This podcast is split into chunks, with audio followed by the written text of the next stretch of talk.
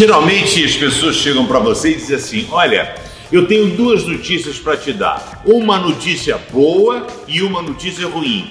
Qual notícia você prefere? Na verdade, nenhuma. Né? porque, tipo assim, não adianta receber só a boa, porque vem acoplada a boa e a ruim.